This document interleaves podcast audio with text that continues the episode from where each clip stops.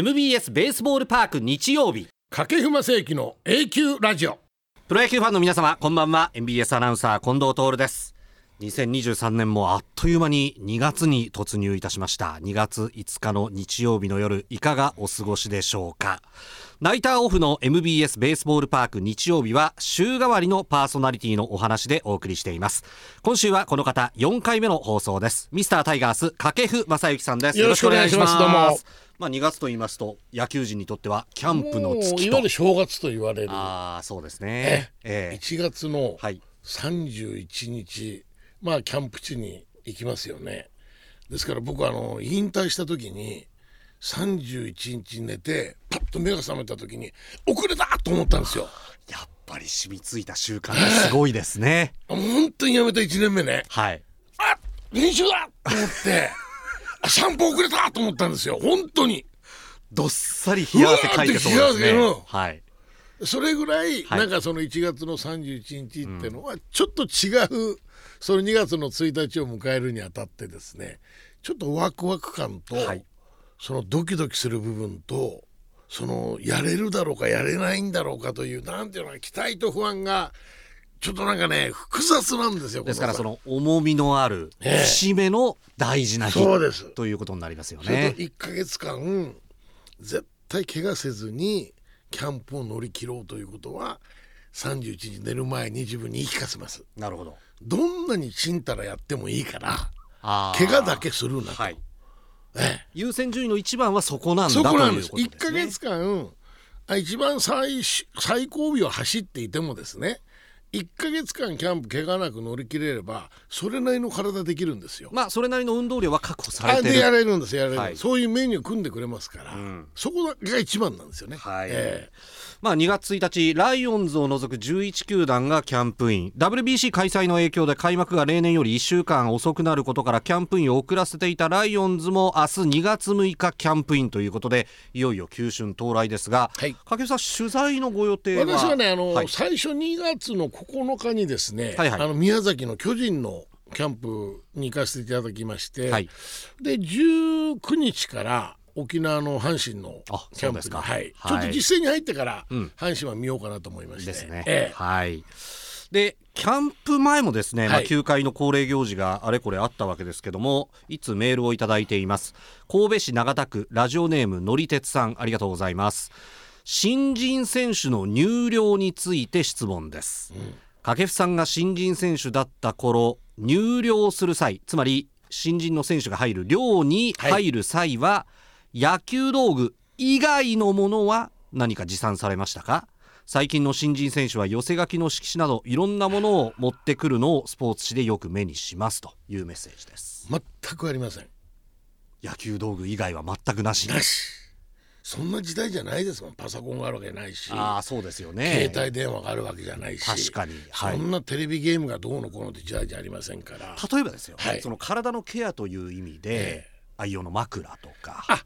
それはねあのーこちらに来て親父とおふくろは揃えてくれまし たああ新調したわけですね、ええはいはいはいベッはドとはい布団と、んいわゆる枕等々寝具ですいねはいはいそれと、えーテレビ、ええはいそれとあの昔流行ったのビニールに入れるあの洋服ケースみたいのああったでしょ簡易ロッカーみたいなのありそまうすそうねあの真四角のであのファスナーでファス扉をナ開ーけで L 字に開くようなやつ、はいはい はいありましたありましたありましたでしょありましたあれをベッドの隣に置いていただあいーてでちょっとちっちゃなテレビはいえーそれとベッドそれだけですよあとあのトレーニング用のバットとかは置いておきましたけどね鉄アレとはい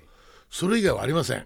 まあ練習の虫の掛布いさやんいやいにやこんなこと言うのもなんですけどはいそれだとまあ寮にいて特に何もすることがない時間というのは量はですねあのー食事はい寝る、まあ、ちょっとテレビ見るかはいあとはスイングしてるかですよそうですかだからまあ朝起きますよね、まあ、あの特に今自主トレ側の時期の仮に1月ずっといるわけですから入寮したらですねでも朝ごはん食べる食べますで自主トレに行くで帰ってくるのがどうだろう3時かまあ夕方です夕よね方ですすよねで球場でお昼ご飯食べさせてもらいますからで帰ってきてからその夜の食事までが比較的ゆっくりする時間ですよね、はいはい2時間ぐらいで6時ぐらいから食事できますからで食事30分ぐらいするじゃないですかでまあ部屋に戻りますで8時ぐらいからバットスイングですね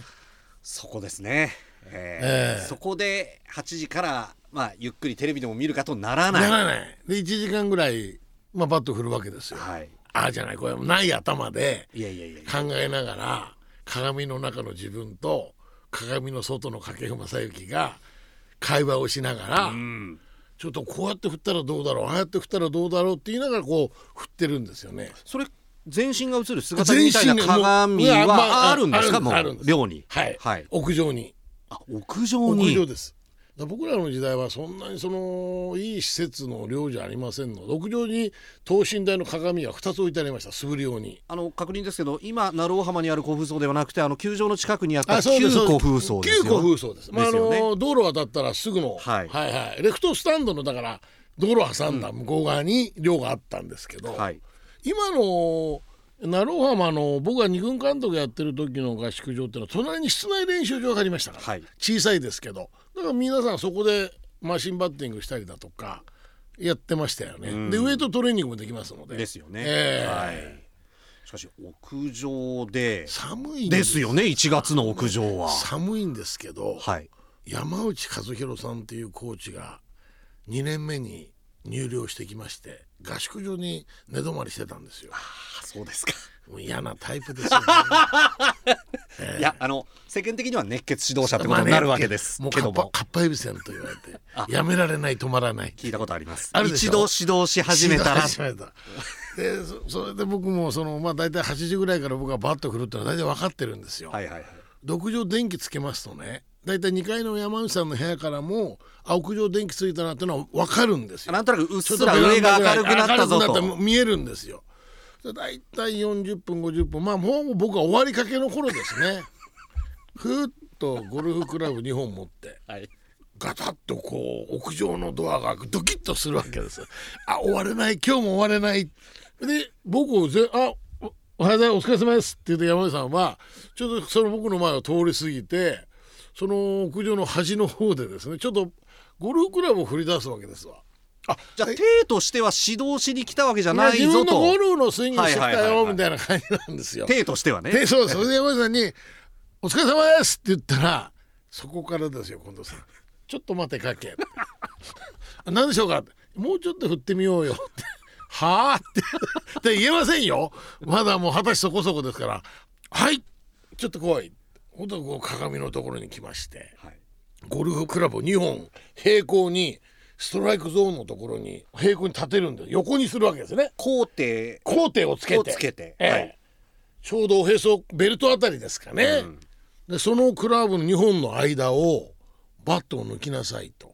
あ要はクラブに当てることなくあレベルに振りなさいと、はいそこでレベルスイングというものを覚えていくわけですアッパーでもない、はいダウンでもないボールとバットが当たるところはレベルだろってことを教えられるんですけど言葉じゃ僕らまだ理解できませんからやっぱ山内さんは体で覚えさせようということでそういうことを考えていただいたんだと思いますけどだから僕は山内さんのモルモットでしたね。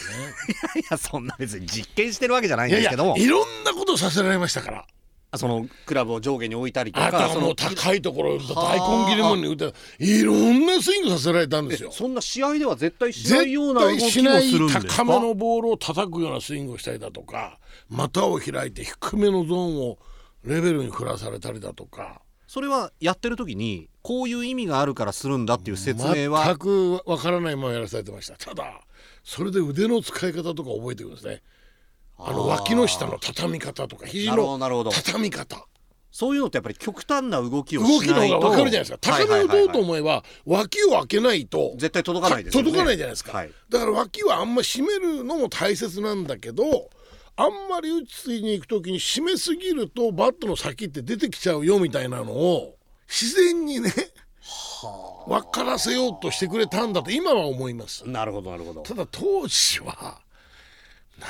やってるんだもう散々汗かいあの寒い1月ですよわかりますまた1時間ですよだからいやだから計その2時間ぐらい来るんですよ旗から見てて面白いのは、ええその掛布さんが始めたらすぐ来ればいいのにそうなんですよ終わった頃を見計らってくそうなるんですこの二枚腰っていだうんでかすらかねあのね山内さんにしてみたらそろそろ体が準備できてるのなるほど怪我をさせちゃまずいので、はいはいはいあもう賭けは1時間で十分振り切って何やっても手の怪我はないだろうと体の怪我はないだろうさあモルモットやってごらんっていう でもこのさんね、はいわからないなりにやっぱそういうことやるとシャワー浴びて部屋に戻ってやっぱりバットを寝る前に握ったりするじゃないですか。ほうと右の肘の開き方だとかねそんなことをちょっとベッドに座りながらちょっと腕のこう動きみたいなのやるんですよね。あの今まで意識してなかったことを意識するようになるってありますよね。そういうなんていうんだろう山内さんも含めて当時のそのコーチの方たちの選手に対する今近藤さんが言った意識づけっていうのはすごい新鮮でしたなるほど、だからね面白かったんですよししんどかったですけど、はいはいもう新しい発見ばっかりだからうんだからもう永遠に続いていくんですねはい。あの準備といわゆる練習がですからこれ選手とコーチの間からその指導のやり方もちろんその今節丁寧にこれはこういう意味があるからやるんだって納得づくでやらせるのも一つの方法論だと思うんですけど、ええとりあえずやらせてみそういうてことです選手が気づくまで待つというか、はいそれもなんかこう味がありますよね。そうなんです、それと今の時代は1月の自主トレって新人合同自主トレみたいなゼッケンつけて別メニューでしょあそうですね。僕、はいあのテレビなんかでも新人合同自主トレって放送中継してますよねすごい楽じゃないですかまあ怪確我かをさせちゃにいけないみたい入門編みたいな感じですよね。なもう僕らの時代はそういうのないですからは1月のだいたい7日ぐらいですほんと合同自主トレがスタートするのが、うん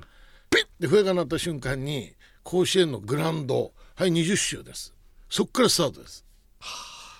ええまあ藤田さんはい。田淵さんこの辺りは1月の15日ぐらい出てくるんです そうで時間差なんですね。ねえ時間差1週間ぐらい遅れるんですよレギュラー陣は,、はいはいでその頃もう僕体出来上がってますからあそしたら田淵さんとか平さんを3週ぐらい抜きますから、ああなるほどね。ええはいはいはいはいで。3週ぐらい抜いてるのに終わるのは田淵さんも平さんも一緒なんです よねそれはおかしいでしょってまあ言えませんよ言えませんけどね。ええ、言えませんえけど。なつさんは5週ぐらい遅れてま した、絵がメニューから見ます。 でも、い僕は言えない、はいはい、言 えない。はい、わかそりまれしかた。らインターバルの走ってもういろんなインターバルの練習させられるんですよだから一番しんどかったのが1月の自主トレですでそのインターバル走なんかも例えばアマチュアの頃やっていたものとは全然そ全の然違う質も量も違う。違います、はい。それをまたやってからこのサーキットトレーニングって言ってタイヤ引っ張らされたりだとか砂袋をこう巻き上げるようなあるんですよ。それとかアルプスを20回ぐらい上がれとかああ、きつそうですね。もうですから、はい。早くキャンプになんな いかな早く野球やりたいっていう、はいはいはいはいそういう自主トレでした。うん、いや、でもやっぱりその話を聞くにつけ、帰ってきて、ご飯食べてお風呂入って、もう一回バット握るっていうのがすごいと思います。だ大変だと思いますでしょいや、思いますよ。ええはい。だからあのーその自主トレが、まあ、2時ぐらい終わるじゃないですか、はいその後ちょっと食事の時に出てくるいなり寿司がうまいんだなあの、甘みがねち、ょっと甘糖分補給しないいもとうね。そうなんですよあの三角形のねあの清水さんってとか作ってくれるんだけど、こういうお寿司の大きな桶の中に、あーはいはいはいはい綺麗に丸く並べてあるんですよ何重にもはいそれが我々がもう一番最後に戻ってくるのをおばちゃん分かってますから新しい桶だけ隠しといてくれるの。取っといてくれる取んっす。といてくれるんです人よ。情ですねこれね その1年生とか2年生とかが上がってくるときに、あの稲荷がゼロはかわいそうだということそうでで一つ綺麗なオ、ケをね「はいどうぞ」ってあっという間になくなります。そうでしょうね、あのーお稲荷さんの味は忘れられません。わかります。だからはい。とこんな調子で、え今月も野球の話そしてそれ以外の話満載でお送りしていきます掛布さんの YouTube は同級憧れるボールと書きますこの番組は A 級ラジオですこの A 級 A ランクの A 級そしてフォーエバーの A 級そして掛布さんの口癖 A にかけてますこれを聞いて野球に関して A 級になっていただければと思います毎回野球に関する31個のトークテーマを設けまして掛布さんと共にお時間の許す限り野球を熱く語っていきます掛布さんでしか話せないことここでしか聞けないこと満載の1時間25分番組最後までどうぞよろしくお付き合いくださいお聞きの M ラジお送りしております掛布正幸の A 級ラジオではこのコーナーです掛布正幸の永久談義今月も掛布さんの背番号にちなんで31のテーマをもとにこの番組を進めていきます前回は契約更改4番打者背番号の3つのテーマでしたあそうでしたねそうでしたは、はいいもうおなじみになりましたここにスタジあオりますね A 級ボックスがありますではいつものように掛布さん、はいそこからわかり一ましつ選んでいただきましさょあう何が来ますかね、はい来ましたはい、あらなんかいいの聞きましたね流れいいですね練習練習といわゆるいうキことャになンりプまですすねそうですねまあキャンプと言いますと当然鍛錬ほぼイコール練練習習ですとねいうことになりますんでままああ、ですからはい2月の1日、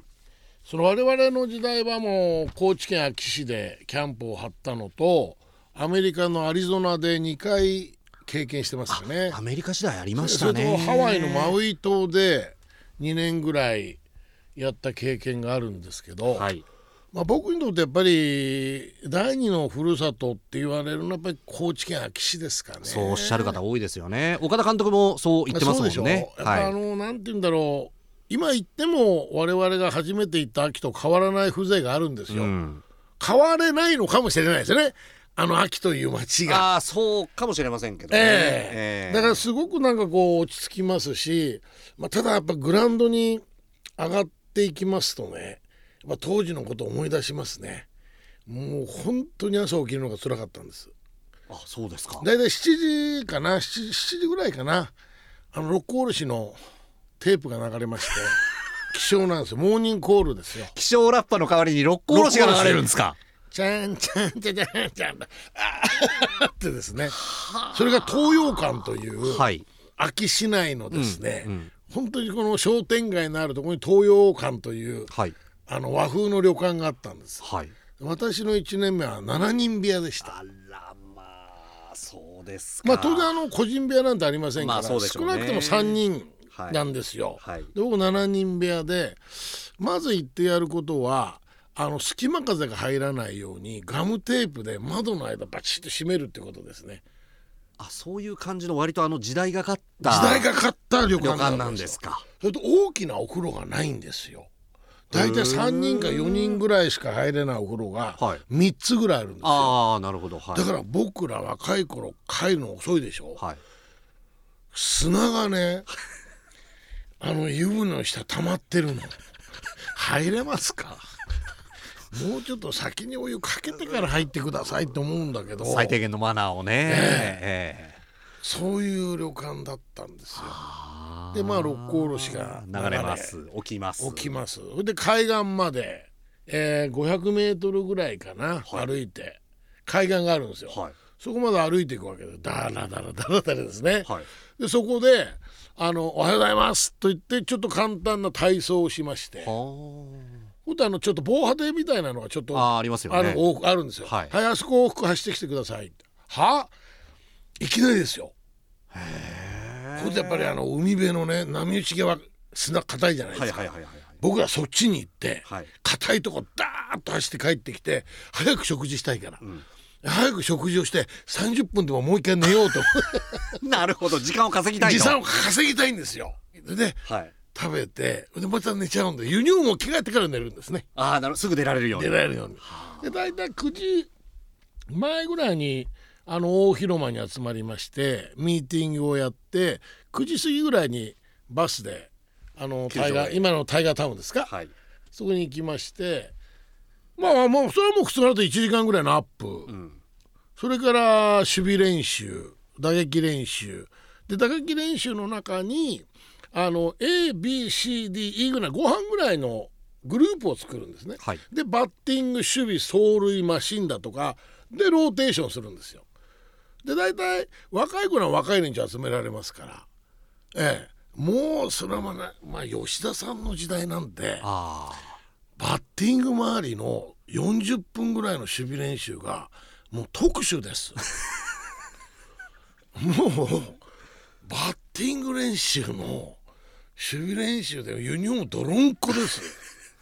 今そんなの見たことありますまあだってわざわざ特集を設けてるってことはそのいわゆるバッティング周りの守備練習は、ねまあ一応守備の体の動きを普通にあの基そう本的そうなのあるじゃそなういですかそうまあ、それはね、はい午前中に徹底的にやらされるんですああそうですか、ええはいはいはい、まあ、全体のフォーメーションとは、まああのー第2クール第3クールぐらいからフォーメーション的なことやるんですよ。第2クールぐらいまではもう午前中で徹底的に基本的な守り方をさせられるんですよ。それからバッティング周りだってで大体あの守備がですね、はい 一番最後がやっぱ嫌なんですよ。ああそうですね一番最後にそれが残ってるっていうのがそうなんですだからそれはローテできますから、はい守備が一番最後のとが憂鬱なんですよ。なんかバッティングやってる時もあーこの後守備練習かまだ守備練習があるわ ってで一通り終わってからあ大体あの特集特打、はい特欄じゃないですけどそういういろんな特別の練習が始まっていくんですけど、僕の場合はレギュラーになってからは1ヶ月のキャンプの中で3回ですね僕特打やるのは。あもあうメイ決ンめてのグラたウンんドで,、はい、ですかで一人でやらせてくださいって言うんです2箇所じゃなくて。あー結構あのランチタイムバッティングとか 2箇所で2人が出てくることが僕あ多いのですけ集ど中してやりたいんであーできれば一箇所でやらせてもらいたいと。でそれとあの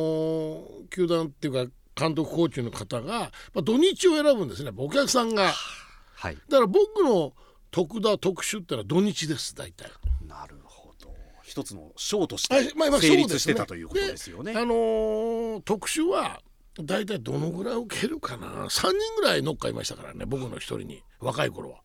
三人ノッカーがいる安藤さんが守備コーチだったんですけど、ええ疲れちゃってですね安藤 さん まだ今回って僕言うんですよ、はいはいね、また待ってろこらって安藤さん言いましてノッカー変わるわけですよ変わっておかしいじゃないかとかですねそういうやり取りをコーチとするわけですよ。いやこの安藤コーチが絡んだ守備練習に関してはあの掛布さんのウィキペディアってあるじゃありませんか、はいあイりますンターネット上の百科事典、はいはいあそこにもわざわざ1974年には一軍内野守備コーチに転じた安藤元雄などから春季キャンプで徹底的な指導を受けたって一文書いてあるんですよ。徹底的どころじゃありませんよあそう鬼ですよいわゆる地獄の地獄ですですから、はい僕と佐野さんですね特にやられたのはあー僕の2人にノッカーが3人いました、安藤さんがバテますからこと梅本さんというトレーニングコーチの方、ノックめちゃくちゃうまいんですよはい梅本さんはえそのごめんなさいノックのうまさっていうのはあるんですね取りやすいノック取れそうで取れないとこ打つあーその加減ですね加減ですねで丁寧に打つ取る時は丁寧に打ってくれるんですよはいはいで足を動かして取れるか取れないかのところを打つのがまたうまいんですねこなれるほどねこの辺りのノックのそのボールの速さはいその左右に振り方この辺りが絶妙にうまかったのが梅本さんであすそうですかで3人目が岡本勇さんってヘッドコーチです、はいはいこの3人ですね大体大きな カゴですねボール入れるカゴ、あれだから佐野さんといたら2カゴぐらい受けたんじゃないかなまあだから300500ぐらい受けてんじゃないですかええもう体中の力が抜けますよねでも多分そのそれぐらいになるまでさせるっていうことが一つの目的ではあるわけですよねそうなるとね近藤さん、はいすっごく楽な形で取ろうというボールに対する怖さが消えますなるほどももうう疲れ怖いとか考えてる余裕がない考える余裕がないはいそうなるともう力も入れる元気もないはいほんと自然に力が抜けるんですよ無駄な動きをしなくな るそうすると腕の動きがすごく柔らかくなるへーですんごい目の見えるいいポイントで取れるそれっていうのはその朦朧としてる中でもわか感りますじるもんなんでわかするんかですよそれはもう嫌っていうほど基本やらされてますからああそうかそうかだ午から前中にそこに戻っていくんですよなるほどええ、で吉田監督ということはもうせだら攻めだるまぐらい、まあ、ボールに対して攻め込みなさい攻め込みなさい前で取れ前で取れっていう監督なんですよ。だからポイントを前で取らなきゃダメだというそういうことを徹底的に午前中叩き込まれますから疲れてくると頭はその考える余裕ないんだけどそういう体の形で取るのが楽だって分かってくるんですね。それはやっぱりなんていうかさっきの話じゃないですけどあこういうことかって分かるっていあうだからあこのう山内強ささんですよのね。モルモット的なはいはいはいはい。全く一緒です頭で考えて分かることではなくて体で覚えさせなきゃいけないことってあるじゃないですか でそうなって合点がいくというかえ納そう得なんがですくなるっていうのですから僕はある程度レギュラーでもうクリーンアップ打つようになってからブレザーが外国人の監督になった時に掛布にそんな特集させるなと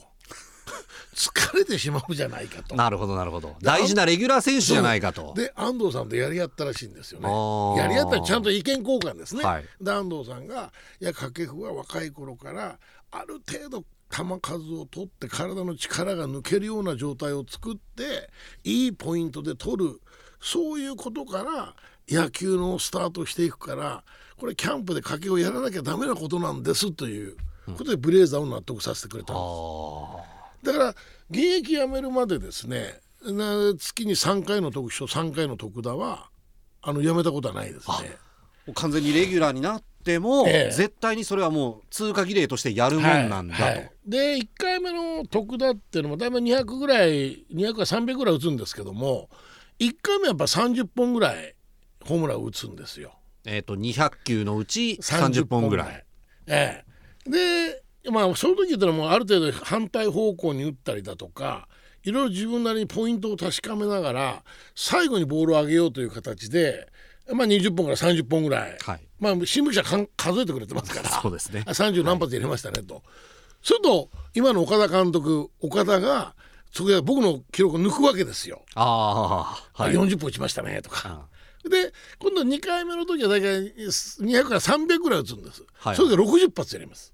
ほー自分で決めてるのもそれはそのボールを上げていこうっていう割合を増やしてい増やくし感ていく覚なんですかそういうことですで大体左に打つポイントが分かったヒットゾーン見えてきますよねセンターに打つポイント見えてきたライトに引っ張るヒットの打ち方の角度も見えてきたでボール上がる角度ボールのスピンをかける感じも自分の体で分かってくるそうなった時にあの2回目の特打は倍のホームランを打とうと思うんですはい60これはホームラン30本40本打つためにそれ意識が変わってくるんですよで3回目の徳田はもう300球以上打つのを決めてるんです300球って100本入れるという、おお3球に1球放り込む、ねえ、3割の確率を欲しいわけです、あーねえ、300球って100本って300 333じゃないですかだからその3割の確率が欲しいんですよ打った数に対するホームランの数がそれで初めて僕は年間30本から40本打てるという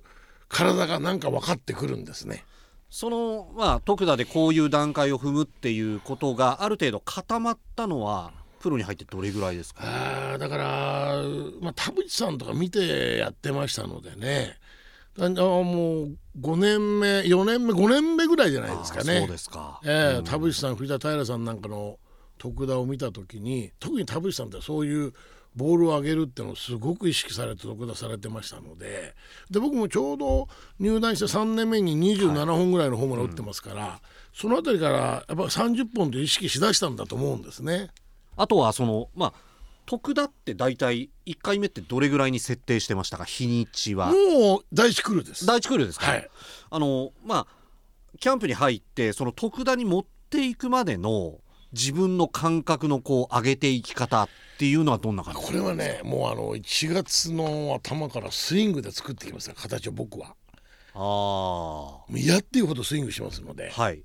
だからキャンプ行った時ある程度もう自分のスイングでの形はできてるんですねだから初日からやったことはあります2月の1日に特特段段それをあの阪急の監督やらで辞められた上田さんがキャンプ見に来て、家計が初日特段やったってびっくりされてましたいやそりゃそうですよね いやあのごめんなさいあの素振りで作っていくっていうのはイメージとしてわかるんですけど、ええボールが飛んでくるわけじゃないですか投げたボールがね、まあ、ただこのバッティングピッチャーの方が投げてくれますからもう飢えてますから体がボールをボールを打ちち返すこと打にち返すことに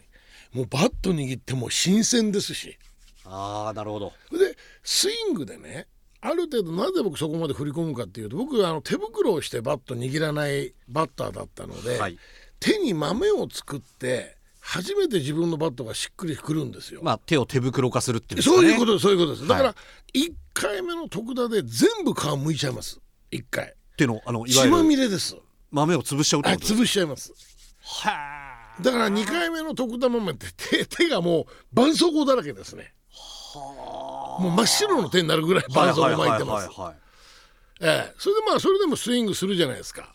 そうすると豆がまた新しいできてくるんですねその豆はもう潰しませんすみませんアマちゃんのようですけど、それは痛いじゃないですか痛いです一個や二個じゃないわけですよねもう全面ずるむけのそうですよねこの指の根元の部分がベロベロベロって抜けるわけですよね3つ4つ5つぐらいあったかとか、まあ、特に右手が多いんですけどえっ、とリードする方ですねはいはいはいはいはいだからあのー本当に長く特大やった時ってのはバットから手がはほどけない時あるんですよもうこのままの時があある固まっちゃって固まっちゃってそれでちょっとゆっくり広げてバットだけ置くじゃないですか、それでも手が伸びない時あるんですよもうここ割れてますしはいはいはいはい指紋出てそうするとぬるま湯を用意しといてもらって、はいぬるま湯の中に手をしみるんですよこれまたしみるんですね近藤さんいやそうでしょうそりゃでじゃないと開かないんですよで目の前にでぼーっとこう開いてそれでちょっと拭いてでトレーナーにいろいろちょっと消毒してもらっていやグラブの湯もみってのは聞いたことあるんですけど手手の色 手の手で手を湯につけて開くって、ええだからゲーム用のグラブもあの1年終わると僕13年ぐらい一つのグラブをゲームでは使い続けてましたので、はいでシーズンが終わる時にオーバーホールに出すんですよ。はいやっぱり紐を変えてもらったりだとかでちょっとあの僕手の汗をかいてグラブの中臭くなるのが嫌いなんですね。まああれどうしてもなりますなけりどねなります汗かきますから、はいでもそれなるべくなるようにとでも中の皮がやっぱり汗ですごくいやそりゃそうですよね指の先の部分とかそう当そう然袋になってますからうん痛嫌くななんりでますすよよねそんな時に中の皮だけ変えてもらうんですよ。インソールを変え変えるようるにそうすると外の皮は十何年使うわけはいですかはいら、はいはいはいで1年2年だったらピタッと合うんだけど5年ぐらい経った時に外の5年経った皮と中の新しい皮ってなかなかひっつかないんですよね。なるほど今度そこにグリースみたいなあの油固まったようなやつを多いめに入れるんですね、はいそこでキャッチボールだけするんですよはい今度その中の新しい皮と外の古い皮をなじませる玉のオイルをビターッとつけてるわけですよだからすごい重たいんです最初ほうほうほこれでキャッチボールだけ使うんですよ。うはい今度そのオイルがあの古い皮と新しい皮に馴染んで入っていくんですあね。なるほどなるほどでこう接着する役割を、ええで部屋に帰るとこたつの中に入れてたりだとか、あーえそれでキャンプが終わった時にメーカーに出して中のオイルを全部取ってもらう。これでもう一回紐を締め直してもらってピタッとするようにしてはいそうすると私のゲーム用のグラブが完成という。いやーしかしお話伺ってますとやっぱりそのなんかグラブに関してもそうだしその徳田の湯に手をつけるのもそうですし、守備練習もそうですけ ど、なんかやっぱりこれだけやりましたっていうものが掛布さんやっぱり欲しかったのかあなの弱いんですねここが心が。まあそうは思えませんがいやいやいやだから僕はあの二軍監督やってる時に若い選手たちに自信持つことも大切だけども怖さも大切だよって臆病の方がうまくなるかもしれませんね心配性の方が、はいあんまり心配性すぎてもダメなんですけど、ね、それがゲームのパフォーマンスに影響を及ぼしようようだとちょっえーとじゃあね、ダメなんですけどやっぱりちょっと弱いとか不安があるとか怖さがあるとかそういう人の方が継続する力がありますよね。で継続する中でもうあと10球打とこうかとか、ねいうことになりますもんねいやだからねこの間あの内村さんって体操の方いるじゃはないいはいですか、内村航平さんそれと羽生さんが、はいなんか夜のテレビ対談かなんかさちょあっーと見ててそうですかで内村さんがゾーンに入った時にもう鉄人28号じゃないけど誰かに操られてるようにピャーって回れるって言うんですよ。これでそのゾーンに入った時は朝起きた瞬間から10点が出るという感覚があるんですってもう。あそのい予感というか確信みたいなのがあるんですか、で羽生さんのゾーンってのは、はい操り人形のように上から紐で吊られて4回転でもできるという感覚があるんですってだから自分で体を動かすんじゃなくじてゃあ、そういう感覚じゃないんですって動かされされててるるか感のじなかんですのごとくできるんですってでも羽生さんが言ったのはそこまで行くまでにはどれだけの練習をしてたかということですよねってなんか内村さんと2人は意見が一致してましたけどで内村さんが今現役の時やってたなんとかって技をもうちょっとでこの年できるようになったんだと。で羽生さんはまだこの現役で4回転半に挑戦を素晴らしいよねとやっぱ必ずやりますということを言ってましたけどそれと内村さんが「僕はもう年齢的にちょっと厳しいのかな」って言ったら「それは言い訳です」って羽生さんが。それでは内村さんが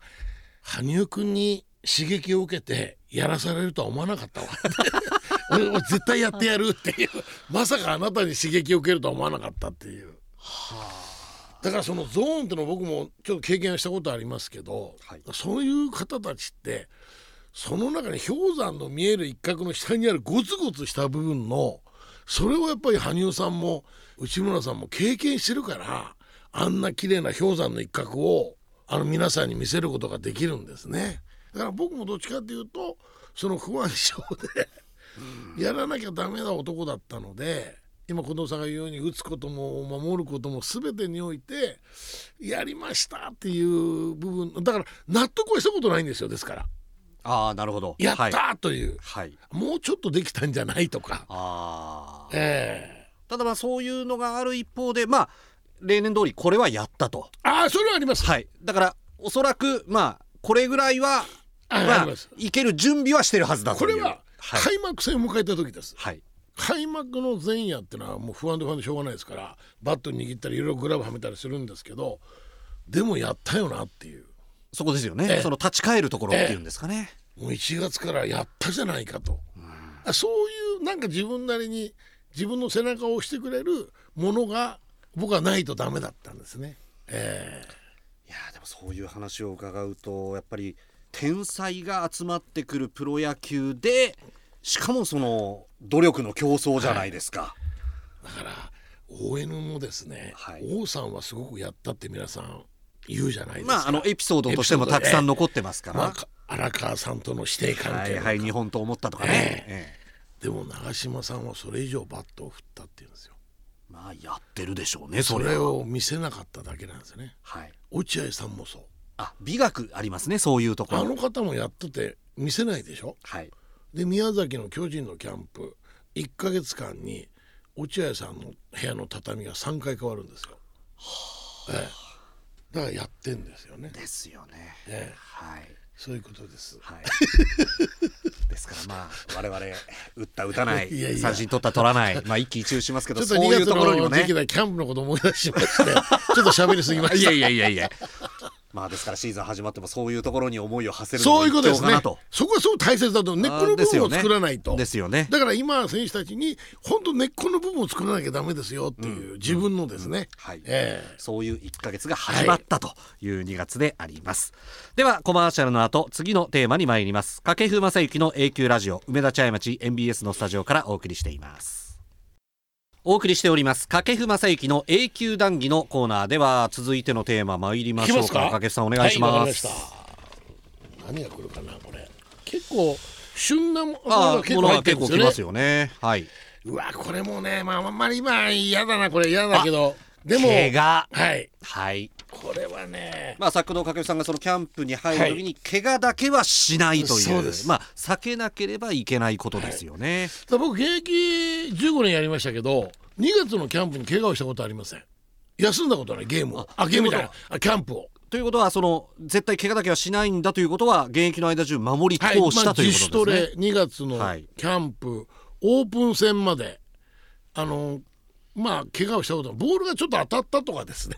そういうことはありますよ、ええありますけど、まあ、肉離れをしたとかうんぬんだとか、はい調整遅れたとか風邪とかもひいたことはないですああそうですか、はい、だからキャンプ休んだことないですよすごいこれはすごいです。えでそうでしべょ別メニューとかないです別メニューないですよいべ別名にしたことないなそうそうだ若いうちに毎回3人がかりのノック受けながらも怪我はなか怪っ我はたなかったですね別メニューないですねだから僕今年の合同自主トレであの森下君がねあちょっと出遅れたあであしそうょですね肉離れという話です考えられなくてはいだから相当だから準備をしてきたのかもしれないけど、まあやっぱりねそりゃ、ええはいだからあのーまあまだまだあのーシーズンまで時間がありますから今け怪我するんだったら早い方がいいんですよ。確かにええ、ですからいい準備をするためにその僕は本当にキャンプ1ヶ月間怪我だけはしちゃダメだということだけですねその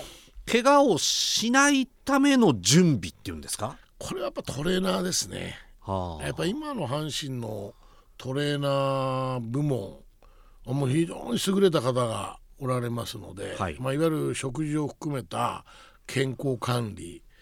体調体の状態こう毎日チェックしてると思いますし僕らの若い頃っていうのはマッサージしてくれませんでしたからあそうなんですかちょっと肘が赤チンでもつけとけ幼稚園でも塗っとこあんかいっていうレベルですよもう精神論ですねあの絆創膏でもねそんな絆創膏ねいい皮つけてるじゃないかっていう若い頃はですよ、はいはいもちろん ねえええただあの僕が入団で何年かもうレギュラーになったぐらいですかねあの全選手マッサージ義務付けられたことがありますえあ逆に義はい務付けられた、はいはい、あ時間帯をちゃんと書いてですねはいはいはいで僕らは当然レギュラーになるまでちょっと早く上がれたりすることがありますのでほんと大体レギュラー陣ピッチャー陣はもうすごく早く上がりますからピッチャー陣は大体あのトレーナーのマッサージというのは早めに終わるんですよ。ええ、その次にあの野手のベテラン陣ですね。で最後になってくると我々まで回ってくるとマッサージしてもらうんですけどなんかマッサージしてもらってもなんかそれの方が肩凝ってしまってですね気を使っちゃって。ああそういう方いますね時々、気なんかね気固まっちゃうんですよ気を使うんですよもう先輩に揉んでもらうわけですよトレーナーでも年上ですああ当か然当然はいらなんかだいいですかみたいそなこはいやまあトレーナーってそれが仕事じゃありませんかそうなんですけどそう割り切れないものが掛布さんの中にあるんですか若い頃ありましたねあそれが当たり前じゃなかったんだああ確かに確かに今の若い選手たちはそれが当たり前になってくるとってると思います、まあ変な話ですけどアマチュア時代からそういう存あ在がいたりしますもんねそういう、ね、環境で多分育ってきてると思いますから、今の方がその怪我に対してですねただ選手一人一人は弱いですよね報告をするのでそういう義務が絶対ありますから何かあった時に大きな怪我につながらないためにストップかけるのも今のは早いんですよ。ああ確かにそうかもしれない、ええ、はい、僕はストップかけてくれるなって言ってたタイプですからもう半分肉離れ来てんじゃないかっていう。はい、時もやっぱテープぐるぐる巻きにしてひた隠しにしてやっぱりやってましたからそれはでもトレーナーにはバレるわけじゃないですかば言わないでくださいって。えそれはやっぱりゲえ、ーもうムに遅出たいれか出らたいからですねで負けたくないという怪我に負けたくないえそれいやその怪我で休むことによって他の選手選に手にチャンスを与えてしまうじゃないですかそんな自分の野球に自信を持ったことありませんのでさっきのまあ臆病ってあ話じゃ臆ない病ではすいけはども、いだから休むことに対する怖さってのがまだ我々の時代の選手っての方がですね強く持ってた時代だと思います。どれぐらいまあ怪我をひた隠しにしてやったご経験まあたく骨さんあると折思うんをでしすたけりど肉離れ骨は折いありましたね。あのゲーム中ですよ。はいはいはいはいはいあのキャンプの時はそういう怪我はありませんでしたから、えゲームの中ではこの左の手の小指の骨折だとかそれはデッドボールかなんかですかいやこれがねあの後楽園球場が人工芝になって、はい雨が降ってたんですよはいでバッターにまだ覚えてます西本君ですピッチャーの、はいはいはいノーアウトランナー一塁バントですよねはでチャージかけろのサインですよパーッといったバスターですよあそしたらワンバン強烈なのでもう下が濡れてますからスリップですよね、はいはいはいはいそれでバーンとグラブを出した時に小指のとこにバーンと当なたるってほグラブが飛ばされたんですよ、 はいそれぐらい強烈に当たったんですこれでもまあ大丈夫だろうなと思って寝る時になったらちょっと痛いなっていう、はいそれでちょっとトレーナー室コンコンって行きましてサルキさんって言うんですけどあのサングラスがサングラスの、ねええサルサルちゃんサルちゃんって言うんですけどね、いサルちゃんちょっとい痛いんだよどうもただならぬ痛みがあるんだよと、はい、ちょっとあのレントゲンだけ取りに行って噛まない分かったってすぐ言ってくれてレントゲン取ったら折れてます でもサルちゃん休めないよこれってグラブの中にあの鉄でなんかサックみたいの作ってはこれをそこに綿を詰めて小指を保護するようなもあのまをあ、つけ簡易ギプスのような、はいつけてもらおうかどうにかごまかしてテーピングしてくれよとこれで乗り切りましたねプレーはまあそれなりにいけるもんなんですか、ただね小指ってそのババッットトですよ握ねる時に、はいその左手なんですけど、はいやっぱバット立てるためにはやっぱり必要なんですね小指って絶対、はいまあ本当にごめんなさいこれ言い訳ですけどこの小指の骨折がなければあの年もホームランを取れてたあーと、はいあこれ言い訳ですよこれ言い訳、ややややまあまあまあはい、ええそれとか僕あのヘルペスってのにですねはいかかったんですよ帯状疱疹みたいな帯状疱疹はいはいはいはいこれ東京のゲームが終わって当日移動で甲子園でゲームがあるとで新幹線に乗ってちょっと寝てプッと目が覚めた時に右の脇の下あたりが痒いんですねなるほどなんか虫刺されかなと思ってでまあ家に帰ってあのすぐ車乗って球場に行ってその時パッと見たら虫刺されみたいな3つぐらいあるんですよ。はいあれなんだろうとかこれでゲームは普通にできたんですよで8回の表ぐらいだと守ってる時体がもう熱くなってですねほうほうほうほうこれ打球飛んできて俺倒れるぞこれってボーってしちゃってるんですへよえ運よく飛んでこず、はい9回ゲームセットまで立ってでベンチに戻って抱えられるようにトレーナー室に戻って熱測ったら39度6分ぐらいあって。うわで車で運転で家帰れないんでねでタクシー呼んでもらってタクシーで帰りました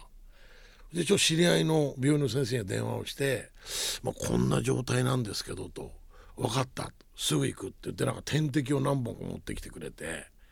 すっごい高い点滴をはい打ってくれてですねで食事ができないんですよ熱が40度ぐらいあると。あで水分しか取れないですねスイカとか1週間続きました7キロ痩せましたよ熱は3日ぐらいですあはいはいはいで食べられない日がでゲーム休めないじゃないですかはいこれもう猿木さんに「絶対言うなよ」って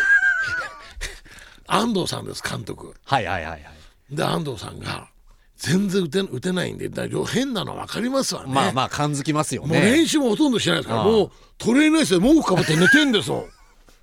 ガタガタ震えながら。ほんで、あ安藤さんが、笑っちゃいけませんけ安ど藤さんがは、いサルキさんに、おい、サルキ、ちょっと賭けおかしくねえかって、 そうです かって、サルキさんもごまかしてくれて、で、うちの奥さんがね、電話したんですわ、球団、トレーナーに。あそうなんですか食事を全然とってないんですけど、はいはいはいはい主人大丈夫なんでしょうかっていうそれで安藤さんが誰かがそれを聞いてトレーナーに聞いて、はいまあ、実はこういう状態だったんだ最初はな「大丈夫ですよ」いやいや奥さんが電話あったらしいんだ」というほいで呼ばれて「ちょ休め」って言ったら「いやもう峠を越したので大丈夫です」って僕医者でもないのに医者でもないのにね もう安藤さん峠は越えましたからって それで一応全試合出れたんですよはいただね3割打てなかったんですよあー200ね90かではいそれであのーシーズン終わった後にその治療してくれた病院の先生が「ちょっと加木さん食事招待するから食事しよう」とその時にその先生頭下げたんですね私があなたにあの時に3日でも4日でも休みなさいという勇気があれば、あなたはもっといい成績を残してたと思うとあなるほどね、ええはいで僕先生に「いや先生の力があったから4番として130試合全部の試合に出ることができたんで僕はこちらの方が嬉しいんで先生そう気になさらないでください」って言ったことはすごい覚えてますそれは本心ですか本心ですあー3割打てなくても本心130試合4番で出続けた方が重たかった重わけたかでっすたこれは安藤さんがよく言うんですけど、まあ、4番の打順にあのメンバー表にですね一番最初に書きって書いてもいいし書かなくてもいいわけですよねあもう分かりきもっうてる分かからってるから、はい、それはすごく安藤さんとして楽だったとどんな状態が悪くても2割8分の30本ぐらいは打ってくれるわけだよねとはあはお前はそれが最低のラインじゃないかとだから峠は超えたもん安藤さん納得してくれたわけですあまあ賭けが言うんだからしょうがないよしょうがないというだかはら僕はそれをチームに迷惑かけないじゃないですかあはいええ僕が打たなくてもチームは勝てますからね、ああええ打てば勝つ確率上がるかもしれません、はいでも打たなくてもチームは勝てますから、それで一度あのデッドボールが当たってですねもう休めって言われたんですけどあの全試合とかも勝ってたので出さしでもう大丈夫ですごまかしますので大丈夫ですって出たんですよ。それとあるコーチがやっぱりバッティングコーチがお前が4番にお前が入ってるのと入ってないのでは相手のバッテリーに与える打線としてのプレッシャーが違うとで広島戦だったんですけどで川口君でしたはいで1回僕もうバットも触れないぐらいちょっと手がダメだったんですけどフォアボールですよそれで一塁に歩きこれから川口君がダダダダッと崩れて初回にな7点ぐらい取ったんですねなるほどえはいえそれでいやもう休めと言われたことはありますあその時は素直に「休みます」って言 いましただからこれはね久保さんあのレギュラーとして、はい無理は絶対しちゃダメだと思いますでも無理が効くんであれば出てもらいたいんです僕なるほどねえだから逆に言うとそれができるできないの判断は結局最終的には自分じゃありませんかでらそういうことですねということはやっぱり自分の体と対話しておく必要があるありわけでますすだよねから自分の体の状態だとかどのぐらいの痛みだったら自分が野球できるだとか、痛みに強くならなきゃダメだと思うんですけどだからそのあたりはあの今のあのゲームのな戦い方を見ると、まあ、す昨年の佐藤などの使い方ってのは負けてても勝っててもなんか佐藤を途中で打席打たせない時あるじゃないですか、はいはい特に負けてる時に変えてしまう時あるでしょ、はい僕ああいうのはぶぶ絶対避けてもらいたいし佐藤も出るって言い続けてもらいたいんですよ。あ何よりもね、まあ、球団がある程度そのトレンドに乗っかってそういうふうな方向に持っていくのは分かるえけちどょっとそれ休にむかっていう。抵抗する、まあ、してるのかもしれませんけど、えそのマインドが欲しええいということですかえね。まあ、今はその全試合だとか全イニングだとかって出るよりもある程度自分の1年間の成績を上げられる100試合なら100試合120試合なら120試合出てパフォーマンスを上げることを考える野球もあっていいと思うんだけども僕はまだその全試合だとかにこだわるような選手であってほしいなと思うんですね大山だとか佐藤はですね。ですね。ええでそれこそ満足にスイングもできないような状態でもフォアボールもらってそこからゲームがゲー動ムが動く。く場合あるわけですかいやうっことぱはりそのスコアボードにその名前が入ることによって打線がきちっと固定されてプレーボールの前に相手のバッテリーにプレッシャーをかけるわけじゃないですかはい、そうでしょバース掛布岡田って並んだ方がプレッシャーかかるじゃないですか、まあそういうことですよね。そうですよバースがいなくてもはい相手は楽、はい掛布がいなくても楽岡田がいなくても楽じゃないですかであれば最初バッとこう出す、やれるんであればそういう怪我に強い選手になならなきゃいけないのかなと思いますね。はい、ちなみにその普段の体作り例えば、はいまあ怪我はしないに越したことはないんですけど、はい食事面ですとかねまあ、でもねこれはこれは食事はねあの僕は一番に考えていたのはストレスをためないってことですね食事に対して。あ、まあ、確かにはいバランスのいいものを食べなさいって言いますけど球団のその遠征先なんだろう夜の食事ってもう必ず肉はありますよあそうですねはいでも野菜で魚系じゃない基本的にここのバランスじゃないですかほと肉と野菜ですよねははははこれだから元気な時って1週間東京に遠征行った時に1週間焼肉ありますよ、でしょうね、はい、そういう時って元気ですはいはいはいはいでその焼肉も食べますけど野菜もすごいですもんこれはだかなら意識して野菜は食べるようにしてました、あーええんでこの食事に関しては確かにバランスも今はすごく大切なことでそれ僕も二軍監督の時トレーナーの方にソフトバンクさんが何時間後に一番いいパフォーマンスができる食事の取り方があるというようなことで食事をさせてるみたいな記事を読んだことあるんですよ。そういうデータを取っているみたいな。まあいわゆる栄養学ですよね栄養学はいそれをトレーナーの方に今の阪神のこの食事のバランスで今ソフトバンクさんそういうことやってとデータを取ってるらしいけどどうなのって聞いた時に選手一人一人に食べる順番を変えるだけで選手はそれ分かってますからって言うんですよ。ほう自分の体調だとかいろいろ今はいこうだからという、まあは主食の肉から行く人間だか野菜から行く人間だかご飯から行く人間なのかというその順番を変えるだけで今の阪神の古風荘のメニューだとかキャンプ地の昼の食事のメニューだとかも大丈夫ですからとそのあたりはちゃんと選手にその栄養学をあのちゃんと勉強させてるんです。いそうなんですかこれすごいんですよ今ですね僕らの時代とはもう全然違うんです覚醒の感がありますね、えーだからはい今の方が、そういう意味だから敏感になりすぎてる部分がありますね怪我に対してああなるほどなるほど、えはい僕らの方が鈍感でした、うんうんえーまあ究極隠して出りゃいいんだろうぐらいの勢いがあるわけですもんね出ればいいんだろうというそういうことだから、はいこれはどちらがいいかっていうのは答えはちょっと絶対出ないと思うんですよ、はいでも怪我に強い選手であってほしいなと思いますね、はいえまあ、とりあえずキャンプ中の選手の皆さん怪我だけは気ーをまあつまあけて、峠を越えたということでございます 名言ですね、はい、番組まだまだ続きます掛布正幸の A 級ラジオ梅田茶屋町 MBS のスタジオからお送りしておりますお送りしております掛布正幸の A 級談義のコーナーでは今日3つ目のテーマ、はい掛布さんお願いできますか三つ目ですねはい、A 級ボックスにまた手を入れていただきました来ました、はい聞何でしょうかきましたあ出たおユニフォームのこだわりこれキャンプと言いますと、まあ、ユニフォームを、まあ、年を通じて初めて着る機あー会でもあるわけですが、これはもう初めての1年目のキャンプインってのは甲子園からだったんですよはい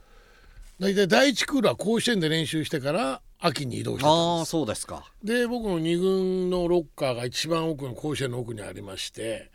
そこにほんと真新しいその31番のその縦縞のはいユニフォーム、で僕が入団した時初めてあのニットの伸び縮みのあーそのユニフォームになったんですはいはいだ僕が高校3年生の時にテストを受けに来た時に安藤さんのユニフォームを裏返しに来てテストを受けてたんですけど、はいその時のユニフォームってニットじゃないんですよ。あのちょっとゴワゴワしたゴワゴワしたはい、ちょっと素材の名前忘れましたけど忘れるあるでし私ょも中学時代着てました知ってましたでしょ、もう汗がびっちょり重はいはいたくはいなるような、はいはいあれがまだプロ野球のえチームの方でそのユニフォーム着てたんですそうよ。ですかプロ野球もあれ着てたんで着すかてたんですもっとはいいい生地ですよ、えもちろんもちろん高校生が着てるよりも、はいもっと軽いものだったと思いますけどそれから初めてニットになるというちょっと黄色と黒のラインが入って、はいでこう31の背番号に黄色い縁取りがあってですねわあ嬉しかったですねあの縦縞のユニフォームはもう最高に嬉しかったなあのユニフォームを袖を通した時にああそうでしょうねそれと僕らの時代っていうのはストッキングにはい2本の黄色いラインがあったんですよはいはいはいはいだから僕はその長嶋さんたちもそのすユニフォーム裾を上げてストッキングを見せてましたので、はい僕も阪神のその黄色いラインは見せた方がいい見せた方がいいだろうとはいだから僕はいつも長嶋さんのその黄色いラインを2本ちょっと見せるようなそういうユニフォームのこだわりはありましたね、はい黄色いラインを2本見せるという、うんなるほどえええそのために掛布さんってどの程度までユニフォームの裾って上げてましたもう膝下ぐらいまで上げて膝ました下ぐらいですね、ああ、ええそれちょっと折り曲げてですねじゃあいわゆるあのメジャーリーグのジャッキー・ロビンソンスタイルというかあそうですそうですねそうですね、はいええだからその当時ってのはまだストッキングもそのすぐ緩むんですピタッとしてないんですよああはいそうすると女性の方がそのストッキングを止めるようなバンドあるじゃないですか、あのストッパーありましたよねええええあれをそのストッキングの一番にこうひで締めるんですよ、はいあの私も全然レベルは違いますが部活動の時にやっておりましえた、えだからはあいそこでこうグッと締めるとか結構疲れるんですよねあれそうですよねそうなんです。だから僕は最後まで僕はユニフォーム上げてきてましたけど、ユニフォームを下げて着る意味が分かりました。すごくやっぱりあの膝の下締めるのは良くないですよね。ただそれが今のストッキングってのはクッと上げてキュッとどっちかにひねればピタッと止まる。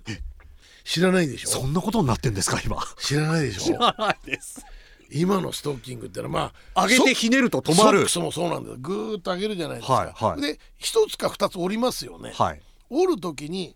ギュッとこうどっちでもいいですわハンドルをひねるようにはいギュッと締めるとピャッと止まるんですは初めて聞きました、初めて聞きましたええ、そういうのはでもでも落ちるの心配なんで、はい軽くそれはずしうん軽くちょっと押さえて締めてたんですけど、はいそれと私の場合は当時はねあのみんなバッターボックスでヘルメットかぶるじゃないですかそれでランナーになるとヘルメットを脱いでる人たちが多かったんですよ普普通の帽子にかぶり替えるんですよはいはいはいだから僕はユニフォームにいつも後ろのポケットに帽子を入れてたってその名残なんですはまだ僕が1年目ぐらいの時は僕は脱いだことないんですけど皆さん先輩の方たち、ランナーに出るとヘルメットポーンとベンチに放って、はいで僕普通の帽子をかぶってランナーにいるんですよまあちょっとでもこう頭を軽くして走りたいみたいなあとこそういうことろがそういうことですあるわけですかねだから僕は若い1年目から2年目ぐらいまでは遠井五郎さん左バッターですから遠井さんがヘルメット持っていくの面倒くさいからですね「お前俺のヘルメットかぶれ」って言ってはいで僕遠井さんのヘルメットバッグに入れていつも運んでたんですよだから僕はヒット打ってランナー出て遠井さんが打席入ると遠井さんヘルメットないんで僕脱がなきゃいけないじゃないですか まあそういう時代ですか すごい時代ですねそうでしょう、はいあのユニフォームと話は変わりますけど開幕の時ってのはサンドバッグみたいな革の袋にはい練習用のボールを入れて遠征行くんですよあ新幹線に持っていくんですよそれ選手が運ぶんですかお自分の荷物も含めてバットもはい今でこそね球団専用球の団ありますからあだのから当時はあの手で持ってバットケースは肩から抱えてですねはいほんで新大阪に行くわけですよそれ何ら部活動の子供と変わんないじゃ変なわいですらないですよそれから重たいからコロコロをつけてくれないかなと下かに車輪つけてくんないかなと、でそれとはエースさんというバックメーカーがコロコロをつけてくれたんですよおお、ええはいそれからいろいろ選手会が動いてなんかして荷物車ってのができてきたわけですわあそうですか荷物車もなかった時代だったわけですだからねゴールデンウィークだとか夏休みお盆の時の新幹線移動ってのはもう超満杯ですから、まあ混み合いますからあの荷物を載せられないんですよ連結のところに置いとかなきゃいけないはいはいはいはいはいはいいくつか積んでですね、はい名古屋だとかとか見に行かなきゃいけないドアが開く時はあそうかそうかそうですねはいだから結構若い選手は寝れません大変ですね洗濯もしてくれませんでしたから、あそうですかはい、ですからユニフォームなんて3連戦あれば3連戦洗濯なしで来てましたよ同じの同じのをスライディングして膝が汚いぐらいじゃ洗濯したら怒られましたもんでも3連戦の中で雨の日とかあるじゃないですかあでもそれ乾かしてました帰ってあでよっぽど汚れたりなんかすると洗濯してくれました球団がなるほどはいアンダーシャツだとかパンツソックスはお風呂で洗濯してましたからプロですよそうだから洗剤一本入れてましたもんバッグの中に石鹸じゃまずいでしょやっぱうりです ねでそれすぐなくなっちゃいますホテルの石鹸ちっちゃいから、かに確かにそうなんですよだからまあユニフォームもまあいろいろもう今軽くなったりいろいろしてますけど、はいはいそういうことに関してもすごく今良くなってますね。でもう当時は当然あの僕ら若い頃は新幹線もグリーン車移動じゃありませんでしたし指定席でしたからで当然部屋も一人部屋じゃなく二人部屋でしたからはいだから僕が活躍してじゃあ仮に佐野さんが活躍しないなんていうと嫌なんですよあね。空気がねで当時携帯がないですから、はい家に電話できないでしょ隣佐野さんがいるのにああそうですね「打ったよ!」とかはい言えなはいい言えないじゃないです言えか。ない言えないですで部屋も狭いんで荷物が全部部屋に入らないはいツインでもはいだから廊下に出してましたで必需品はあの洗濯する、まあ、いわゆる洗剤ですねそれと細いロープ洗濯物干すたあめ部屋干しするた部め屋に干しするためのこれバッグに入れてましたとてもプロ野球で天下の阪神タイガースとは思えないただ話です、ね、今も二軍は合宿所では自分で洗濯してると思いますよそうですかはい、遠征に行くと当然2軍でも選択してくれるんですけど、はい多分古風層にいる選手たちってのは普段は自分で選択をさせるようにはしてると思います。もちろんあの洗濯機で洗ってるあんで当しょう然けど何台かありますからそうですよね僕らの時2台か3台しかない取り合いでしたよ洗濯機の。でまた先輩が払っとけって言われますしね。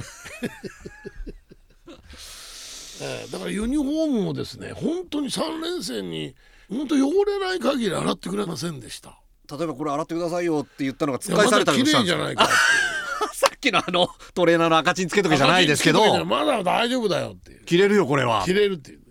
そうなんですだからまあまあ初めてユニフォームその選択してくれないまあそれを思い出ですけど一番だからユニフォームで思い出がある不評だったのはあの気流ラインってこのジグザグのはい入一った時期あの交流戦の限定ユニフォーあムそうでです復刻したことがあるんですそうでよすありね。はい、これちょうど僕が二軍監督の時もこの時だったのそれが僕作ってくれたんですけども,、はいもう全然ラインが柔らかいんですよ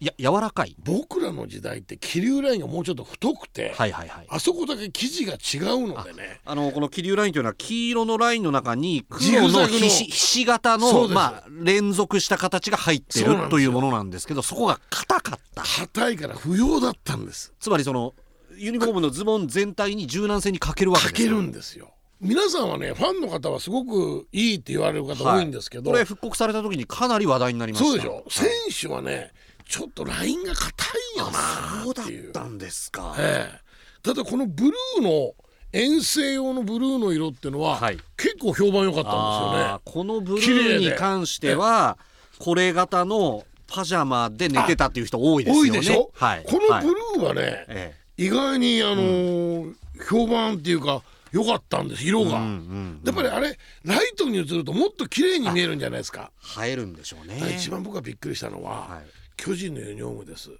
オープン戦で初めて巨人と1年目戦うわけじゃないですか巨人ってちょっと白い色のユニフォーム着てますよねあそうですねはい全然昼見たら何なんだこの巨人のユニフォームと思うぐらい、はいなんか普通のユニフォームに見えるんですけど昼間見るとやぼったく見えるやぼったく見えるはいで後楽園球場に行ってあのカクテル光線と言われるあのライトにあの白いユニフォームが当たると光沢が出るんですねそこまで多分考えられて考えてるんじゃないですかってるわけですよねだからそのあのデーゲームとナイターのあの巨人のユニフォームの落差ってのもすっごい感じましたねでまあ当時はね巨人戦といえばほぼナイターっていうナイ時ター代でですすかかららまあほぼかっこよくかっ見えてたこよわくけ見ですえるんですよ、ええで阪神の犬がニットなん的になったんですけど、はい夏用のそのメッシュってのがはいはいはいはいできてきたのがいつ頃かなあの本当に涼しい仕様になってるん涼ですしよいねそのメッシュも今とは全然ちょっと硬いんですよでもそれでああもそうなんですかちょっと穴が開いてるようなですね、はいはいだからアンダーシャツを着ずにあのそのユニフォーム一枚を着てスライディングすると「てんてんてんてんてん」って泥が体につきます そういう穴が開いてたんですまあまあもちろんそういうユニフォームではあるんだけど涼しいんだけそうなんどですヘッドサイクなんかする、まあ、まあ、アンダーシャツの方が着るからそれはなかった、はいはいでもアンダーシャツは汚れますかてらんてんてんてんてんてんアンダーシャツが縦縞になるんですよ でも皆さんね、はいあの夏にそれを配られるんですよ当然夏用のメッシュですから、はいでそっちの軽いんで寒くてもそれ着るようになったんですあ軽くて動きやすいということで、はいこれずっと着るということでメッシュを着続けるようになったんですよねあなるほどね、でもこういう話聞いてますとね掛布さんあの二軍監督に就任された時に、はいはいそれこそ久々に縦縞のユニフォームに袖を通したわけじゃないで着すまかした今ユニフォームってこんななのあそうそうそう軽いなと思いましたですよねそれとあのユニフォームに付随するいわゆるグランドコート的なジャンパーですよあねはいはいはいはいだから練習用で着るカッパ的なトレーナー的なはいはいそういうものの種類がすっごくあるんですよああそうですね僕らの時代は真冬に着るちょっと綿の入った厚いまあグラウンドコートグランドコートジャンパーみたいなね、はいはいそれと綿の入った薄いはいこうそれだけですよくれるのはい今はその下に半袖のトレーナーみたいなものだとか、うんなんかそのトレーナーみたいなやつもちょっと厚手のものから薄手のものから T シャツもちゃんと31番かけうっていう名前を入れてくれたりだとあかとあの何でしたっけフーディーというかあのパーカーみたいなのありますよダーカンみたいなのねあるんですからはい僕らの時代なかったな あアンダーシャツも今着てたら涼しいしはい汗かいてもびちょびちょになりませんしはい今蒸散作用がすだかごいらですからねね僕らの時代から、まあ、ユニフォームもすごく良くなってますけど、肌につけるそのパンツシャツですよねアンダーシャツはいこの進化はすごい、水野さんのアンダーシャツあったかくなるもんね冬あブレスターモっていう繊維がね、水野さん特許持ってますけど、ええそれで夏のやつは着た方が涼しいですもんあ軽いしーはいいやこれはそのユニフォームの進化ともともに野球の身につける下着的なものですね、はいはいはいパンツも含めて、まあ、これはもうすごくだから運動しやすい軽いちょっとサポーター的な役割をするようなスパッツみたいなのもありますからね。ああそうですね、ええでそれもまたその運動のパフォーマンスを高めるものもあればそのそうなんていうんですか運動した後に回復を早めるそうなんものまでありますもんね。いやだから僕二軍監督になった時に、はいこんなもらっていいのって いやいや俺一人分なのこれっていう。だってそんな来るんですよ。 で で僕らの時代ってあのーまあ、昔の話で申し訳ないんだけど球団の支給ってですね試合用のユニフォームとアンダーシャツ長袖2枚半袖2枚ソックス3枚これだけですよこれで1年間やれと。やりなさいってできるわけないだ ろうっていうで足りなくなったら自腹なんですか。自腹ですよ今は各新人が入っていた時にある程度メーカーさんが用具提供してくれますからねそうですね。で今度っさりですよはい。で靴もですね良くなってるんですよ軽くてスパイクねスパイクもはい。もうす至れり尽くせりですよまあ時代の流れといいうやんでまあしょまあうこれはねそういう環境の中でやそうでってす、そうですもっと素晴らしいパフォーマンスをフそうですァンの方の前で見せるためには必要なことですからそういうことですよもっとどんどん進化してもらいたいです。はい。といううまくまとめた感 じが強引にまとめた感じがありますが掛布さん自分が選手やってた時にあれあったらなとあ思いませ今んのユニフォーム着てもうちょっと打てたんじゃない かという竹布正幸の永久談義でした。お送りしてまいりました MBS ベースボールパーク日曜日掛布正幸の永久ラジオ掛布さん今回もあっという間にお別れの時間にないりましやたもう楽しかったですねいやーもうキャンプインしてますからちょっとこういう話題もいいですねそうですねはい昔を思い出しましたはい、でまあこれからキャンプ取材にお出かけになるということで、まあ、今年の阪神の戦力を考えると、僕はちょうど実戦見ますので、はいい、ろんなことが見えてくると思いますが優勝争いする戦力が当然あると思いますし、はい楽しみなシーズンになるんじゃないですかねですねははいい、それこそあのお怪我のないはいわかりましたはい無事でいってらっしゃいませ、食事に注意します、番組では皆さんからのメッセージお待ちしております番組の感想それから掛布さんに語ってもらいたいトークテーマ掛布さんへの質問など何でも結構ですメールはパークアットマーク mbs1179.com アルファベットすべて小文字で park アットマーク mbs1179.com ですたくさんのメッセージをお待ちしております掛布正幸の A 級ラジオ次回は3月5日日曜日ですまあこの辺では戦力分析あたりも聞ければ楽しいかなそうとでいすねう感じはそうですねはいいたしますでは掛布さん今月もどうもありがとうございました,、はいありがとうござい来月もよろましたしくお願いしますそしてお聞きの皆様最後までお聞きいただきましてありがとうございましたありが進とうご行ざいまはした MBS アナウンサー近藤徹でしたそれではこの辺で失礼します